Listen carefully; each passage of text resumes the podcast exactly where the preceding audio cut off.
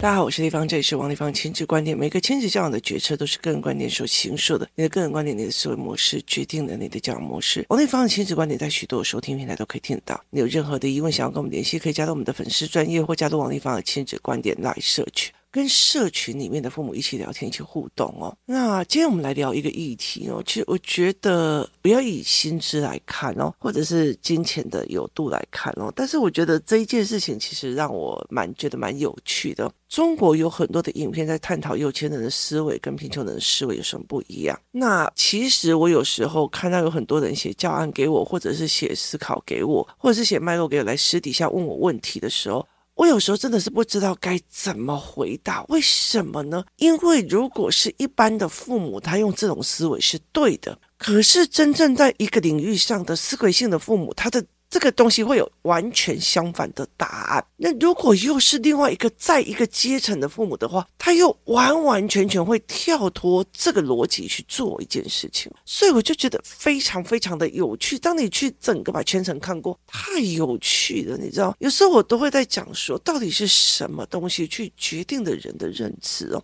那以这个来讲一件事情好了。我以前在立法院的时候，尤其是在所谓的。财政委员会的时候，我那时候认识了很多的所谓的企业家，他们大部分都会把他们的孩子送出国，就算在台湾读高中，他们也是送出国。那那个时候我就觉得是外国的月亮比较美嘛，哦，然后还是怎么样这样子。我那时候其实不懂哦，我那时候其实不是很懂为什么他们都要把他们送出国，包括一些明星啊，干嘛？为什么他们都要把他送出国这样子？我不是很清楚。那一直到了后来，有一个夫人，他就愿意跟我谈，他就跟我讲说，因为是教材思考性加上。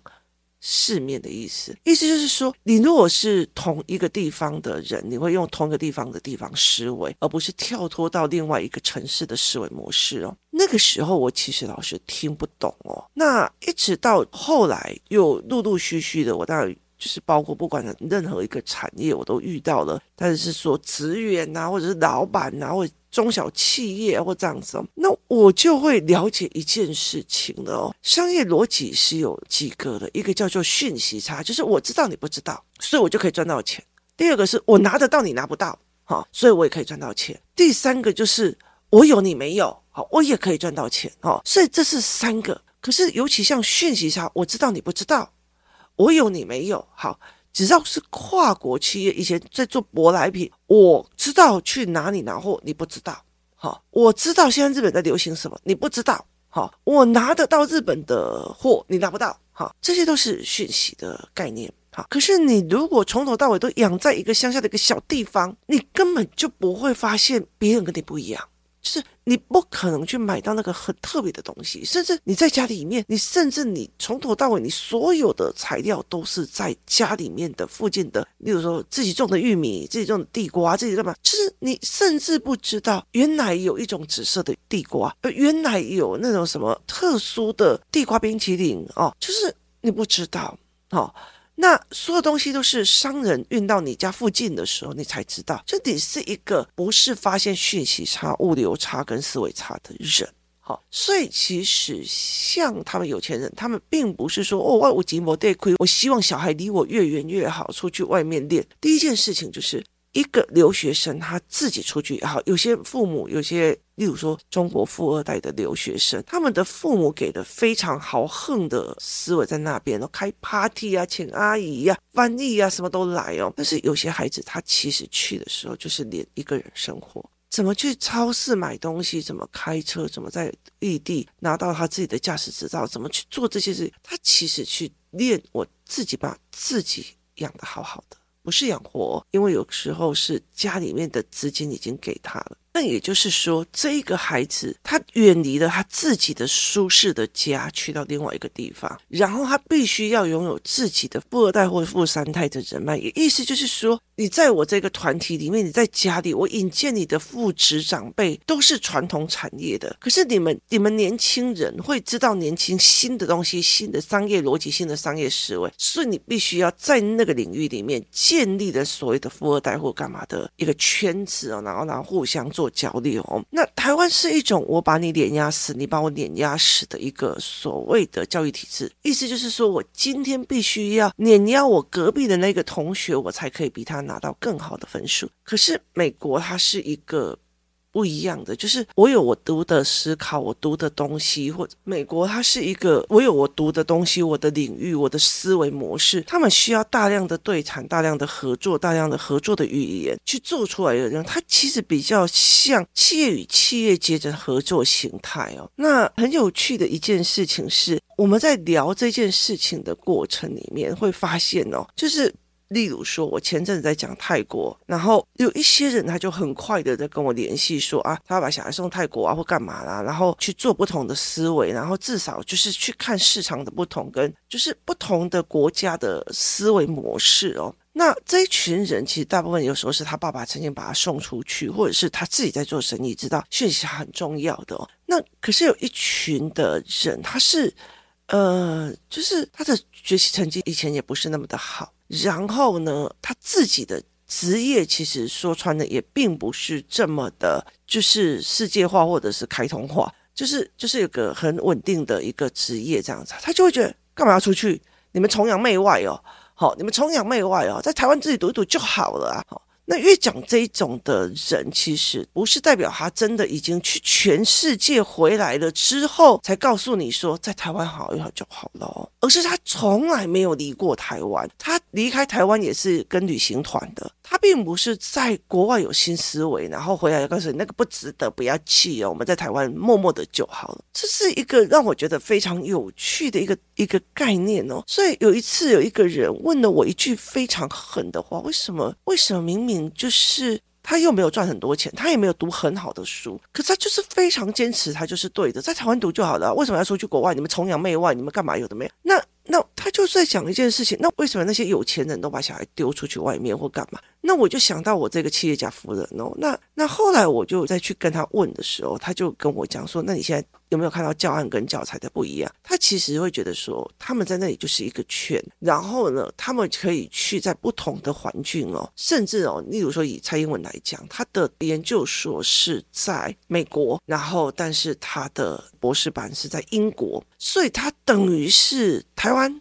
美式的跟英式的。有完全不一样的思维，有完全不一样的思考的陈琦跟朋友，所以这样子的人，他其实在大量讨论说，哇，原来英国人会这样想，他们会怎样想，他们会怎么样想，他接受了所谓的文化的冲击，他也看到了。人的思维的不同，他会很想让自己的孩子去享受这种东西，而且甚至他会知道说，呃，例如曾经我有一个一个朋友，他是这样子，他那个时候是学英文，他的妈妈从来没有离开台北市，他就觉得你凭什么？你为什么你要去澳洲游学？他那时候是用他的打工做家教的工读金，他要去澳洲游学，他自己报名了去澳洲三个月，他妈妈没有办法理。就像我那时候自己跑出去欧洲自助旅行的时候，我妈妈讲了一句话：“你哦，最好就是给我死掉再死在外面，不要给我摔到一只腿一只脚，回来还要我照顾你。我告诉你，我门没有，你就不要给我回来。你最好就是直接死掉。”就像这种恐吓，他这种恐吓，他那种威胁哦，其实会让你觉得，你你为什么要讲这种话？你为什么要这样子做？好，那他们其实是在他们的领域外离开就很危险。我妈妈是一个。这一生从来除了去旅行之外，从来没有离过那个小镇的人。他从出生就住在那个小镇，结婚也住在那个小镇，甚至是同一条街。所以对他来讲，这是一个很恐慌的。所以他一直在贬低你，因为他如果不贬低你，他就是否定自己。我们是二元对立观的教育逻辑体系，所以他就会一直想要贬低你哦。可是像我爸爸不一样，我爸爸他其实就是一个乡下的孩子，进入到一个台中最市区的一个商业思维的专科学校去读的，所以他会很清楚不同的位阶、不同的城市风貌，他就会有不同的思考冲击。像以前我在国中在读专科的时候，我就觉得天哪，为什么会有这种就是传产二代呀，然后企业经理第二代，他们的思维都跟我完全不一样，你简直是一个大开眼界哦。所以那个完全是不一样的思维。后来出去到处玩的时候，后来就发现，对，为什么我当初没有把自己的英文弄好，没有把它弄好这样子哦。那后来我就在思考一件事情哦，你看哦。有些人就在讲说，你可以去怀疑有钱人的人品，他是不是贪财？可是你不能怀疑他的选择，可他用东西的选择。那他们为什么？他们也会保护他们自己的钱，他们会保护他们的财产。那他们为什么要把小孩送出去国外，不是在台湾？那个不是一个崇洋媚外的东西。我想要知道他们的选择。而很多反而没有出过国的人，或者是没有去做这种冲击的人，他会非常非常坚持。而且在台湾，他的饿现在又出。国去想问么？那个很大的一个部分在于是思考上的落差，就你很难哦。你如果说这个妈妈曾经去纽约留学，或者曾经去西班牙留学，或者是她曾经去法国留学，她绝对不会觉得说啊，我有台台湾他他给他请是吧？就是在台湾读一读，要读到大学，要找个公务人员就住下来，这样就好了哦。他们不是这样在思维的，他会觉得世界那么大，你为什么不要去走走？哦，我的名言是世界这么大，你为什么不去看看？我的女儿的名言是世界这么大，为什么不去吃吃看啊？就是这样子的一个思维逻辑哦，就是你去看到这个世界美好是多元跟思维哦，所以我就觉得，哎，这是蛮有趣的。后来我开始在理解商业模组的时候，我就觉得。对，讯息差、资讯差，然后思考差，所以你等于是你看了以后，你就会知道说，哦，我不一定要在这里。可是问题在于是，有些孩子出国去，他也变成了一种，就是真的就是觉得学表面的没有学思维哦，那这是完全没有办法的。所以我常常在讲说，有一些人他出国去，然后读到很好的大学，读到很好的大学也看起来很洋派，可是他思考里面就是一个台湾传统大男人的迂腐的一种。PUA 人格、煤气灯人格，或者是一种所谓的大男人的家庭主义的去迫害媳妇的人，或者他其实就是一个在美国哦读得很好啊，然后很 happy 很开心，可是他内心里面还是遵守的台湾的或者是中国的那种所谓的我要为男人牺牲奉献的那种三从四德的思维模式哦，这才是最可悲的。也就是你去到那边，你并不是钻进在他的思考，你还是用你原本的所谓的要件理论去看事情哦，这才是一个很重要的一个概念哦。所以我就常常在讲一件事情。后来当有人来问我说，为什么这一群反而他们没有很好的学历，也没有很好的工作，或者是他也是算一个就是劳力阶层的人，他们反而会很嗤之以鼻，干嘛要出国去？而这些有钱人，他们的选择难道是傻的、是笨的、是猪头吗？那我就觉得这件事情有时候就是自己人，或者是在私底下，或者是我们正式上课的时候，我们会有脉络系统来分析。可是，一般在 podcast 的时候，我们就不会讲。所以有时候很多人在社群里面问我，或者在代问我，或者在私讯问我说，我就会觉得说，对，嗯，对，就是以一般的人来讲，你这样教没有错。可是其实这样子就是一个，嗯，没有办法开阔的心态。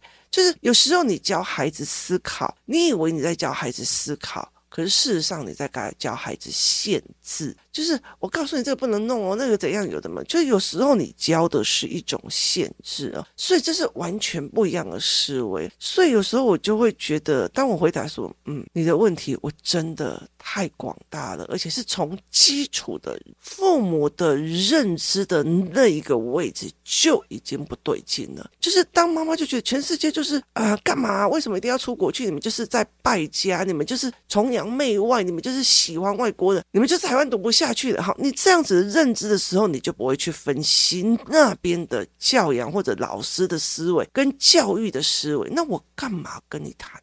就是你只是一个拿着一个。标签就直接打死人的，然后定义人的，那干嘛去跟你谈？就没有必要去跟你谈。所以思维价值是一个认知，是一个非常有趣的一件事情。所以我一笃定了说，哦，哦，他的思维模式是这样哦，那我就尊重你，成为你自己哦，那也不需要去说别人怎么样。所以有些人就觉得，哦，丽芳，你为什么不告诉我错在哪里？然后接下来又转头，丽芳都说我做错啊，啊不，你到底要不要弄？这才是一个非常有趣的一个思维模式。所以有时候我就会在想件。事情就是说，我其实越来越难，越来越心难去回答某一些问题，因为其实他很快的会去看到你的认知体系在哪一个位置，或者你的认知体系在哪一个东西。那当然，在传统的教养里面，这一块其实大部分都是。可是问题在于，它适不适合未来的人生或未来的教育体制跟未来的思维模式，其实是很难的。你有没有办法？出去，你有没有办法带出去？例如说去泰国或者去新加坡，到处闯，然后看商业、看逻辑、看未来的商业取向、看未来的人才的需求量、看人才的思维量，来去看这件事情哦。像其实我之前会常常去菲律宾的语言学校，那现在我就会开始在思考。我本来有一段时间想要在那边让小孩子在那，然后呃自己经营一些小小的语言学校的那个教案哦。后来我会发现不行，你这语言学校并不能是主。主轴的是思维跟认知哦，因为语言的这个部分很快就会被 AI 取代，所以有时候会去看这些英文老师，如果他没有另外的一个所谓的思维模组的话，他其实很快的也会在的，就是人的浪潮来就被取代的，这就是一样的嘛。就是早期的人他在做街道的时候，一刚开始是没有蜡烛，后来用蜡烛，后来用油灯，油灯。然后接下来，他们就在每一个地方建立了所谓的煤气跟油灯的路灯。所以你如果就在看那种所谓的早期的电影，你就会看到每天早上起来就有人去拿着一个梯子，然后上路灯上面，然后再把它盖起来，然后把火熄灭，晚上再去点灯，就是煤油灯。然后，但是他把它做成路灯。后来到最后，呃，每个人家里面都有一个煤油灯。等到电开始的。电灯开始了，或电开始的时候，没有灯就没有人生，就没有它的市场了。但是如果说你已经看到人家已经研发电成功了，远方的城市也开始用电了，可是你不知道，你没有那个讯息差，你还在教你的孩子如何去当一个好的制作煤油灯的师傅，这是一个很哀伤的事情哦。所以有时候，其实在这个概念里面，其实很多人他让孩子到处去跑的一个原因，是因为去看讯息差。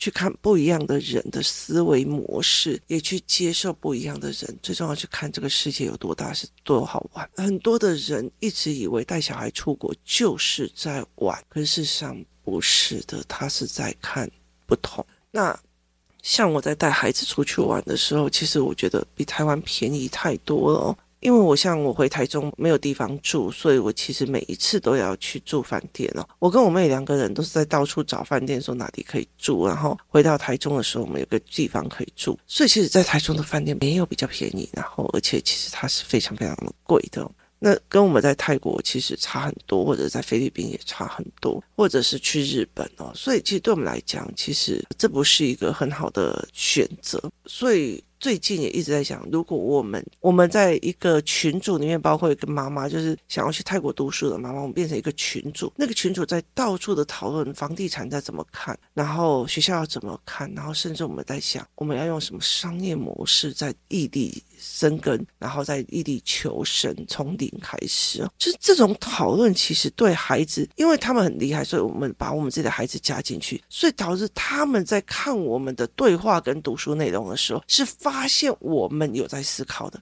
孩子，其实就可以清楚的去看到我们去怎么针对一个要重新独立开始在一个地方生活的时候的议题讨论哦。所以后来我觉得这东西其实是一个很有价值的东西。有很多的父母早上去上班，下午回来吃饭睡觉，盯功课回家睡觉，这完全是不一样的哦。所以我觉得蛮好玩的。我常常跟我的儿子在讲，以前妈妈要多努力才可以。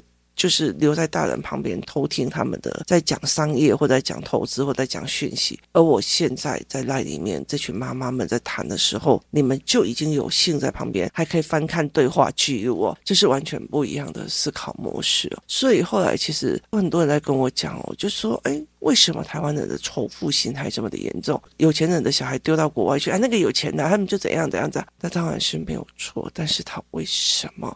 这么的选择也是一样不一样的思考模式哦。怎么去谈这件事情？怎么去思考这件事情？怎么去作为这件事情？其实蛮有趣的一个思维模式。那为什么这些有钱人都把小孩送出国？其实很大原因不是他们有钱，或者是小孩读不了台湾的大学或干嘛，也并不是哦。那既然很多人就说，只要台湾在考好大学，都是这些有钱人他用补习学习历程去用钱空起来。我老实说，那是中产阶级用钱空起来的，真的很厉害的人，他们希望他们的孩子去全世界，尤其是有些去日本，有些去法国，有些去英国，带回全世界的不同的讯息，然后再交叉组合，然后去看我们还有什么样的东西可以经营，什么样的东西可以面对，这才是一个非常有趣的一个角度思维。有时候我会觉得别人成功或别人有钱，他是已经有原因的。那他为什么要把钱运用在这里？他真的是闲着没事花房吗？不是哦，他们其实是在了解的讯息他。你今天在。在一个城市里面，你知道谁要招标的，谁要干嘛的，这个讯息你就可以去做，你就可以去招标。那如果是是在一个国际与国际之间，那个格局又是不一样哦。所以这是一个非常非常有趣的思考模式哦。端看我们怎么去思维这件事情哦。所以如果你一刚开始就仇富心态，那就是有钱人呐。王丽芳他们家有钱啊？什么没有？我在台湾没有房子。所以在这个思维里面，你去看这件事情的时候，你就会想：为什么人家会这样子选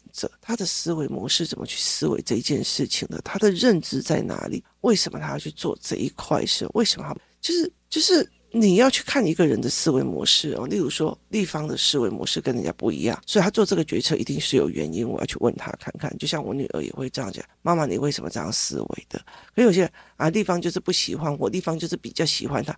不要用自己的思维模式去定义别人思维模式，我觉得蛮无趣的。而且，其实说一句比较难听的，你怎么想我是你家的事。那这很重要的一件事情。像我儿子就会常常，我们班上同学都说怎样，我们班上同学就说怎样。我说我就跟他讲说，这世界上厉害的人呢、比较少，贾博士只有一个，马斯克只有一个，其他的人是平凡大众，并不是代表平凡大众做的就是对的。如果这样子的话，世界上每一个人都成功了，都是这些厉害的一个角色哦。看看你怎么思维哦，我觉得蛮有趣的哦。这些讯息差，这些思维，这些逻辑，我觉得非常非常的有趣，也非常非常值得去思维哦。你身边有跟你不一样的人吗？他就是啊，有台湾的高中塔保护他出狗的哟，是其实很难说。